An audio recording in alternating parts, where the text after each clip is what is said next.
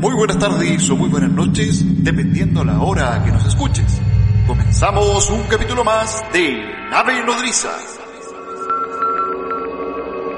Desde Santiago de Chile, Yarrión. Desde Ciudad de México, no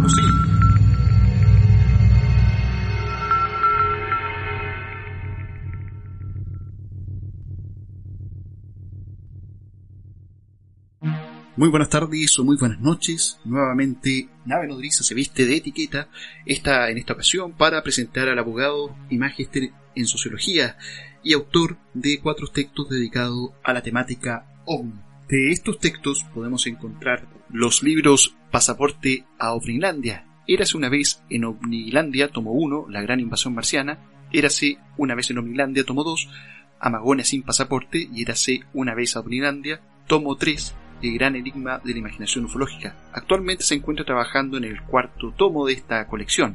Con Diego Zúñiga, coescribe y dirige la revista La nave de los locos, entre los años 2000, 2006 y 2010. En el programa radial Hablemos de, conducido por Elizabeth Ramírez, tiene una sección llamada la Biblioteca Ufológica. En la actualidad se encuentra trabajando en textos acerca de religiones ufológicas.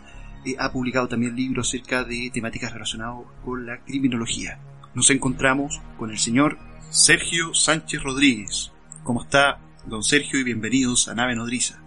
Muy bien, muchas gracias por la invitación. Perfecto, vamos a empezar entonces con la primera de las preguntas. ¿Qué es lo que lo motivó al estudio, a seguir este estudio de la ufología? Bueno, eh, como suele suceder, se trató de una eh, pasión infantil, eh, primeramente cierta atracción por los temas vinculados con los platillos voladores, como se decía en ese tiempo, estoy hablando de los 70. Pero para mí la iniciación a la ufología partió con la lectura de un libro, el libro Platillos Volantes, firmado por un tal Anthony Simon, que en realidad eh, no era más que un seudónimo de Antonio Rivera. Ese fue el primer libro que yo leí de ovnis y, además coincidió que fue un libro que yo leí cuando estaba enfermo de hepatitis en cama ante los, los regímenes de, reposo relacionados con la hepatitis eran muy severos, ya no es tanto. Entonces a uno lo, hacían estar un mes en cama. Eh, para mí eso era paradisiaco, era el mejor escenario posible, porque me permitía estar eh, inmovilizado, dedicado única y exclusivamente a leer, que era lo que más me gustaba a mí y, lejos de la gente, lo, lo otro que más me gustaba. Entonces era el mejor escenario y coincidió con el caso Valdés. Entonces, lectura del libro, el caso Valdés y la información que se daba y ahí surgió una suerte de amor fatal por el tema ufológico. Qué increíble, mira, justamente Sergio, acá yo tengo el libro El gran enigma de los platillos volantes de Antonio Rivera, lo tengo yo en mis manos también.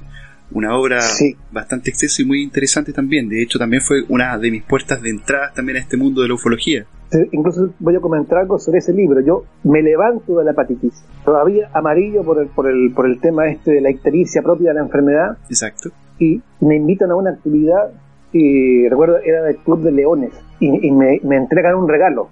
Y el regalo era ese, el gran enigma de los platillos volantes. Así es que fue la coincidencia perfecta no, no, pudo ser más claro el mensaje. Y Sergio, ¿cuáles serían para, para usted las mayores diferencias entre la ufología estadounidense y la ufología francesa? A ver, yo creo que todos los elementos están en ambas, eh, en ambos lados del Atlántico. También en Francia hay ufología conspiranoica al estilo estadounidense. Lo que yo diría más bien es que es un tipo de énfasis, no, no, no, un tipo de desarrollo y profundización que sin duda ha sido más radical en el ámbito de la ufología en Francia, que es lo que a mí me ha llamado más la atención y es por eso que asumí esa tarea de escribir esta saga de Eras una vez en Onilandia.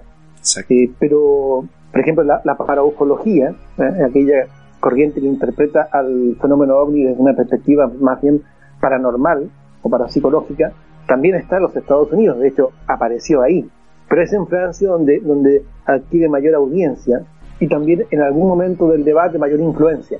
Por cierto, eh, todos los elementos están a ambos lados del Atlántico, pero con algún mayor grado de desarrollo en Francia, incluyendo, eh, por ejemplo, aspectos de la llamada ufología demonológica.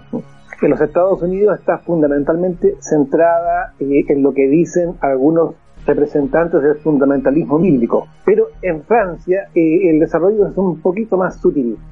porque se relaciona más bien con una corriente que, que tiene sus antecedentes en el siglo XIX y que se desarrolló en el siglo XX de cierto tradicionalismo antimoderno. El toque es, mucho más, a mi juicio, más profundo y, y, tiene más raíces con la problemática de la secularización occidental en Francia que en los Estados Unidos estando ese enfoque en ambos lados. Perfecto, don Sergio. Eh, a mí me llamó mucho la atención eh, recorriendo la, sobre todo el primer tomo de Eras una vez en Omnilandia, em, como bien decía usted, la singularidad del, de la ufología francesa y respecto a eso sobre todo pensando en esta oleada del, del 54 donde mayormente la, ufología francesa nos, nos muestra eh, una casuística bastante amplia y bastante eh, conocida también, eh, no solo, y rompe incluso las fronteras también de, del mismo Francia. Y en ese aspecto me gustaría que nos pudiera decir qué casos o qué circunstancias más le llaman la atención de la ufología francesa, al menos desde, desde ese punto, eh, partiendo desde el 54 en adelante. ¿Qué casos usted podría resaltar que llamaron, le llamaron a usted personalmente la atención? Bueno, el, el caso que para mí es fundamental es la oleada del 54 y por cierto también en el decurso de la ufología en Francia es el, caso de Marius de Wild, ocurrido en la localidad de Poitou el 10 de septiembre de 1954. Eh, es un caso que concitó mucha atención porque se trató básicamente de un, esto ocurre en la noche, es un sector eh, semi-rural de, de, y Marius de Will siente, mm, en realidad la, la, perra de Marius de Will siente un, algo afuera, él sale a investigar y se encuentra con un artefacto extrañísimo posado en la línea férrea que está cerca de la casa. Y, y se bajan unos extraños seres humanoides, unos ufonautas, por decirlo así. ¿Qué pasa? Que, la, ufología, o sea, la, oleada del 54 eh, se caracteriza por eso, porque los ovnis aterrizan, ya dejan de estar simplemente en el aire y, son muchos los casos de aterrizajes y de observación de ovninautas. Entonces, eh, en alguna medida cambia eh, esta noción que todavía estaba muy asentada de que los únicos que veían tripulantes eran los contactados, hasta ese momento, hablando del 54. A partir de ahí eh, bajan seres que ya no son ni mesiánicos, ni, ni, de, aspecto nórdico, ni que traen mensajes de paz o, advertencias sobre el mal uso de la energía nuclear, como ocurrió por ejemplo en el caso de Adamski en Estados Unidos y otros similares. Aquí son humanoides, ufonautas, eh, macrocéfalos, eh, más o menos que responden a, al marbete de marcianos debido a que Marte todavía era visto en ese momento como un origen posible de los platillos volantes. Entonces es un momento realmente importante en el desarrollo de la ufología. La oleada del 54 es la que cambia en alguna medida los escenarios ufológicos, los radicaliza, por decirlo así, y plantea una serie de, cuestiones teóricas. así es que yo, me, si me dan a elegir un caso, yo diría ese, que, que además ojo, tiene una, una, una, réplica un mes después. Exactamente un mes después, Mario de Will vuelve a, a encontrarse con Omninautas cerca de su casa. Eh, Sin embargo, es que eh, es un caso muy interesante. Sin embargo, Sergio, también eh, en ese en ese punto cuando se reconoce que si los si los ovnis estaban apareciendo en los cielos del mundo, en este caso en Francia, también tenían que tener, digamos, tripulantes. Em, en ese aspecto también cuando se empieza a tener este, este tipo de contactos o este tipo de, de, apariciones de la gente observando ya los humanoides, empiezan a haber relatos y los relatos son bastante polémicos porque aparece el componente de lo absurdo de los relatos. Em, no sé ¿qué, qué, opinión tiene usted al respecto. Yo sé que la escuela francesa abundó mucho en eso eh, y bueno, vino ahí también las, todas las teorías que han venido incluso ahora a, replicar o, a ahondar, por ejemplo, con las la teorías de José Antonio Caravaca y todo lo que todo lo que hace con la escuela francesa desde Jacques Vallée eh, en adelante, pero el componente de lo absurdo, en, no solo en esos relatos, sino en los que conocemos hasta hoy en día, ¿qué, qué, opinión tiene usted al respecto? Eh, yo creo que hay que rendirle acá un homenaje a la figura de René Michel, que es eh, sin duda uno de los grandes intelectuales de la primera hora en Francia en torno a la ufología. Por cierto, si algo que caracteriza la ufología francesa es su independencia de un enfoque excesivamente literalista, de una interpretación excesivamente literal de los casos de ovnis y de los escenarios ufológicos. Siempre hay un elemento de sospecha respecto de lo que se dice que se ve. Que en eso hay una diferencia con, con la hipótesis extraterrestre de, de, cuño estadounidense, en que las cosas eh, son tal cual parecen, por decirlo así. En Francia existe ese elemento de sospecha precisamente y sin duda influido por la aliada del 54, de que existe un elemento que es evidentemente antropomórfico en los seres, una especie de dirigismo del fenómeno, una intencionalidad que es extraña, y eso llama la atención de los espíritus más lúcidos de la época y comienzan a sospechar de que en realidad el tema ovni es mucho más complejo de lo que aparece. Eh, me refiero naves tripuladas que tienen un plan de exploración de la Tierra inteligente y que de vez en cuando aterrizan y se bajan sus ocupantes. E, eso fue objeto de desconfianza porque, por cierto, había un elemento de absurdidad en los relatos y en el comportamiento de los ominautas. No es que eso fuera del todo ajeno a la ufología estadounidense, porque en los 70 hay una paraufología importante en Estados Unidos, pero cala muy poco en la conciencia ufológica general. En cambio, en Francia eh, obtiene una mayor audiencia y sobre todo porque determinadas figuras de la ufología clásica plantean que la cuestión del absurdo es un elemento central a resolver.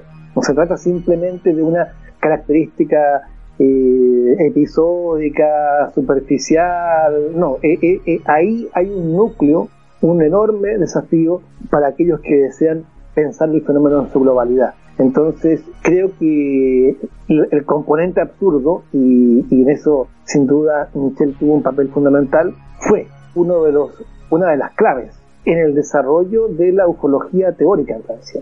De eso no tengo la menor duda. Así que agradezco la, pregunta porque eh, efectivamente es a partir de ahí que se desarrolla eh, eso que me tomé la libertad de llamar en el, tomo 1 la, singularidad francesa. Sergio, y en cuanto a la figura de Jacques Vallée, eh, ¿cuál es la importancia que tú asumes, digamos, de esta figura de tu ufólogo francés? Sí, Jacques Vallée es un, es un personaje bien curioso porque, bueno, él es multifacético, es un es alguien que reúne en su persona una serie de condiciones, desde escritor de ciencia ficción hasta científico, en el sentido de que por una parte es astrofísico y por otro lado también es un científico informático, incluso no es, no es un informático cualquiera, es alguien que estuvo metido en el proyecto ARPANET que fue el antecedente de Internet. De hecho, él es un, una suerte de teórico del Internet, no es un alguien difícil de, reducir en, fórmulas simples. Y, además de todo eso, y para más Inri es ufólogo. Entonces, para complicar más la cosa. Ahora, eh, sí creo que, que Valé muchas veces es más citado que, leído, es más eh, invocado que comprendido, aunque parezca un poco pedante de mi parte, pero es que la verdad es que yo a veces escucho cada cosa que se le atribuye al pobre Valé, eh, es como pasa con, con ciertos pensadores así un poco comodines. Eh, y hay ciertas cosas, por ejemplo, que se le atribuyen a Foucault, pobre Foucault. Las barbaridades que se dicen en nombre de Foucault, por ejemplo. ¿ah? Entonces, el, tema es que eh, Jacques Vallée, yo lo, volviendo a la pregunta, lo ubico por una parte en, en la fundación de la, del enfoque para ufológico, con el libro seminal de 1969, Pasaporte Magonia. Eso es un dato inexcusable. ¿ah? Ese hay que tomarlo en cuenta. Y, por cierto, eh, eh, que en el momento en que se publica Pasaporte Magonia, Jacques Vallée está viviendo en Estados Unidos, siguió siendo un ufólogo europeo desde el punto de vista teórico. Es alguien que no se sube al, al carril de la ufología estadounidense, sobre todo en los años 80 y 90, en que ya todo se transforma en Área 51, Roswell, platillos estrellados, conspiraciones gubernamentales y una, un laberinto en que yo admito que alguna vez me metí y salí de él para no querer regresar jamás. Así es que eh, eh, lo cierto es que Valé es una figura en ese sentido disonante eh, en la ufología estadounidense que está metido, pero él para mí nunca dejó de ser un ufólogo francés metido en Silicon Valley, pero un ufólogo francés. Eh, Sergio, estaba pensando, ¿cuál es el rol que crees tener tú, digamos, dentro de la ufología? Ahora ya centrándome eh, en nuestra área como más en, Chile, ¿cuál es, cuál, es crees tú sería tu rol dentro de todo esto de, la arquitectura ufológica chilena? Yo en realidad lo que lo que pretendo hacer es simplemente un poco de, historia de la, de la ufología. Yo antes participaba mucho más en disputas eh, académicas, eh, en polémicas, no disputas académicas, perdón, en polémicas, digamos. Ya no estoy en esa posición, en realidad yo simplemente observo, soy un observador de, lo, que, de lo que sucede, no tengo muchas certezas sobre el tema y me dedico más bien a, a estudiar la historia del fenómeno ovni, pero sobre todo lo que intento hacer es desentrabar algunos nudos problemáticos y más que nada tratar de mostrar que hay una serie de cosas que se dicen que no tienen un sustento, histórico. Creo que es fundamental que la ufología y sus temas, sus hipótesis y sus controversias sean vistas desde un punto de vista histórico, para no creer que este asunto es como lo concebimos hoy. No tiene nada que ver, tal como se pensaba, por ejemplo, hacia 1968, ni siquiera en 1978 es otra cosa completamente distinta. Entonces, yo precisamente conversaba con unos amigos hace un par de días que eh, me, produce un poco de risa y un poco de rabia también, cierta cólera eh, moderada, por supuesto, cuando empiezan, eh, cuando se acerca ahora, ahora, ahora se viene, se acerca nuevamente, se acerca. 24 de junio de 1947, el legítimo aniversario de la ufología, ¿cierto? La observación de Kenneth Arnold. Pero hay algunos majaderos que comienzan ahí con el tema de, no, pero es que debiese ser Roswell, el 2 de julio, por favor. por favor. Eh, eh, eh, eso, eso es no comprender cómo se construyó la historia de la ufología. Ciertamente lo que cayó ahí, en el rancho aquel de Nuevo México el 2 de julio del 47, se convirtió en un objeto ufológico de primera magnitud mucho después, 30 años después. Solamente a finales de los 70 es cuando esa noticia, que era una nota al pie de página, como un rumor más o menos extravagante según el autor. Esa nota al pie de página se transforma en el tema fundamental de la ufología. Entonces cuando empiezan a decir la, influencia, la importancia del caso rojo de los 50, ninguna, cero. Entonces, ese es un ejemplo un poco extremo, pero hay muchas otras cosas que uno podría decir respecto del desarrollo del pensamiento ufológico o de los temas que se aprecian bastante mejor cuando se tiene en cuenta la perspectiva histórica y se entiende que no todas las cosas son como hoy día entendemos que son. Y respecto justo a esa pregunta que te hacía aquí mi, compañero de Sergio, eh, sé que es a veces como difícil inclinarse por las tantas hipótesis que, conocemos y que, van abordando el, el, tema ufológico, pero tú te considerarías estar más del lado de la hipótesis psicosocial o parafológica en este caso, dado tu, tu estudio sobre todo acabado de la ufología francesa y tan separado de la hipótesis extraterrestre o roswelliana, como bien la llamas tú, venida de Estados Unidos?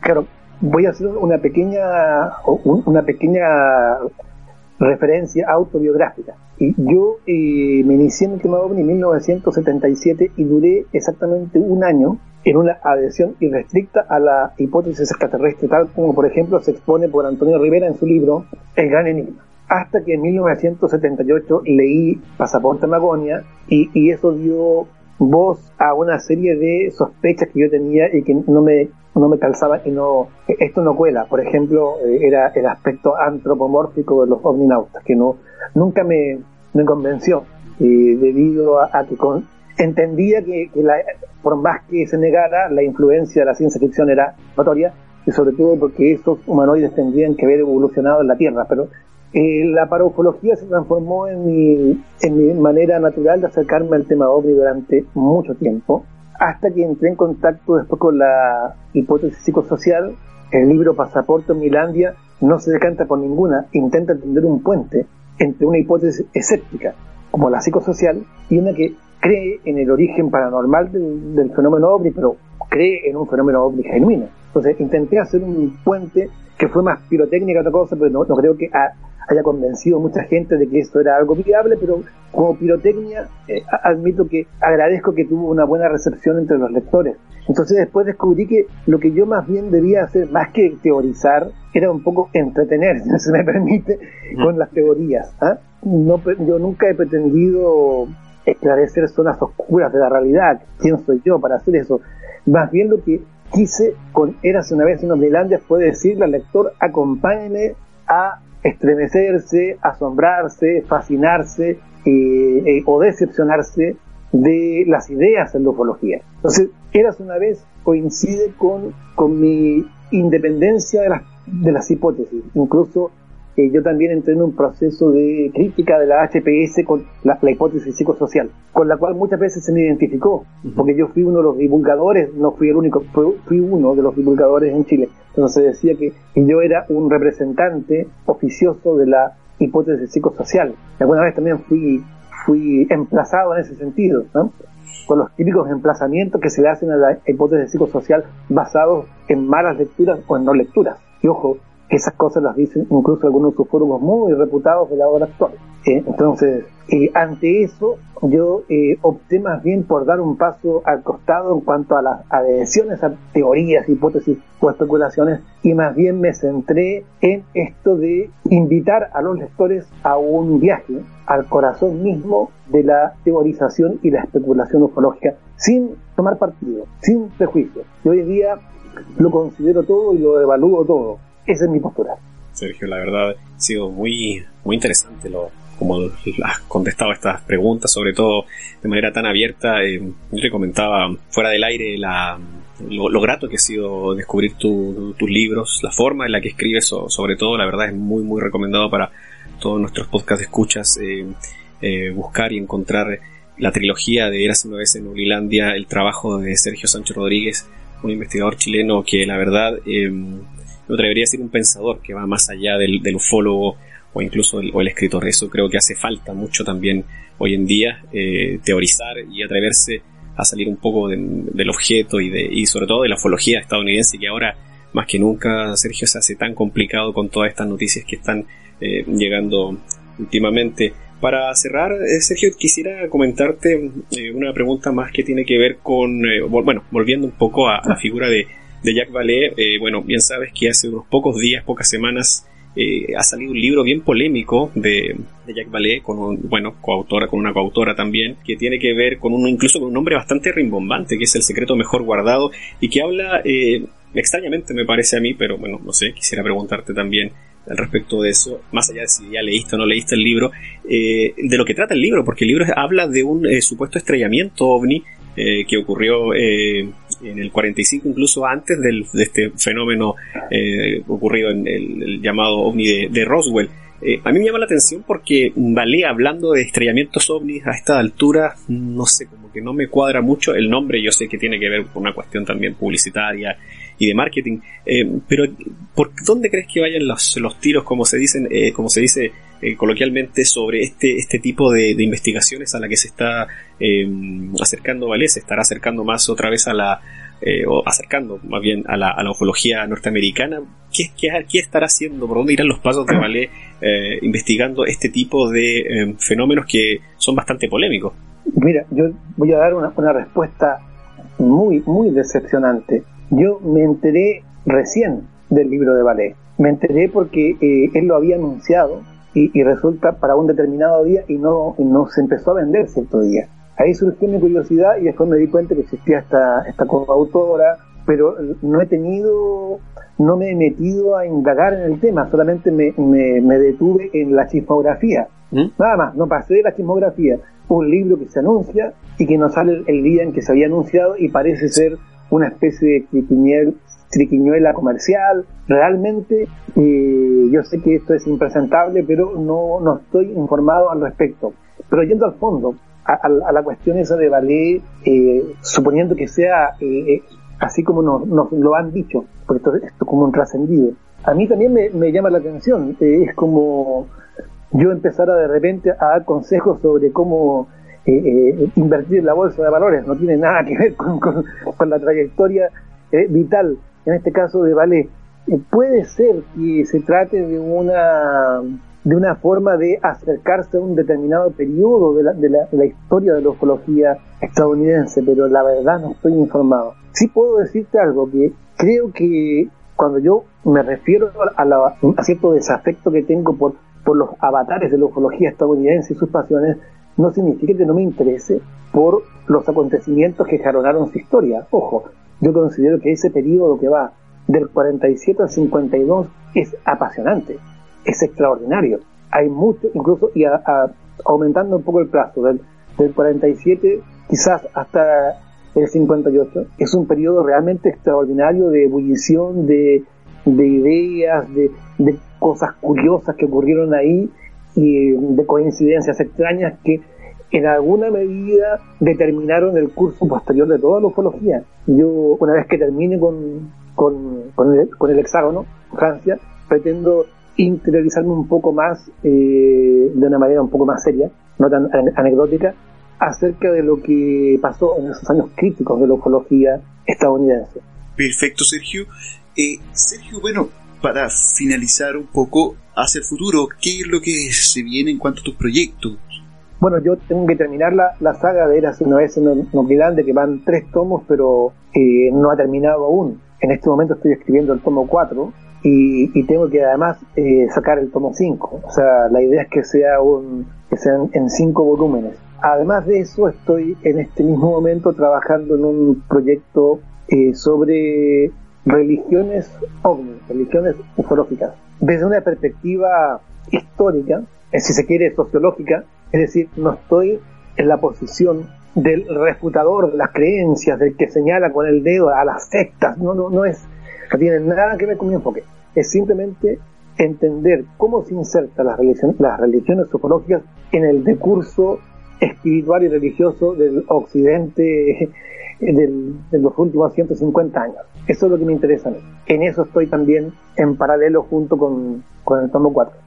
Perfecto, Sergio. La verdad ha sido un honor y un placer haberte tenido aquí en esta serie de entrevistas ufológicas que llevamos haciendo desde la temporada anterior aquí en, en, Nave Nodriza. Em, la verdad, eh, un placer. Era algo que estaba buscando de hace mucho tiempo, desde que conocí tu obra eh, el año pasado, para ser más exacto.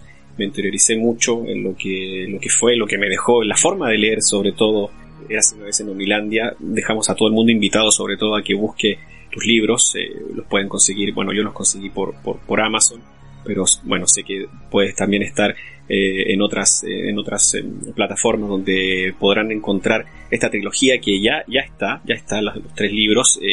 estaremos muy atentos esperando a que salga el cuarto y quinto. Esto que nos acaba de comentar, la verdad, nos alegra mucho porque de verdad que, insisto, hace falta investigaciones de, gente que sale em, del mismo círculo, ¿no? de estar prácticamente dando círculos y llegando al mismo punto y se interiorice sobre todo en otras, en otras ideas, en otras hipótesis que, que la verdad a mí me han dejado mucho, mucho, muy buen sabor de boca. Así que la verdad, Sergio, ha sido un placer tenerte acá en el programa. Esperamos que no sea la última oportunidad, tenerte más adelante cuando saques tu cuarto y quinto tomo, también volver a tenerte acá y nos narres también de propia boca eh, de qué va a ir esa cuarta y quinta serie de Eras una vez en Novilandia con todos eh, los datos y toda la, creo que la información más completa de un ufólogo o investigador chileno que yo he encontrado eh, respecto a las escuelas francesas sobre todo, que hoy por hoy para mí, déjame decirte Sergio, gracias a tu trabajo eh, creo que estoy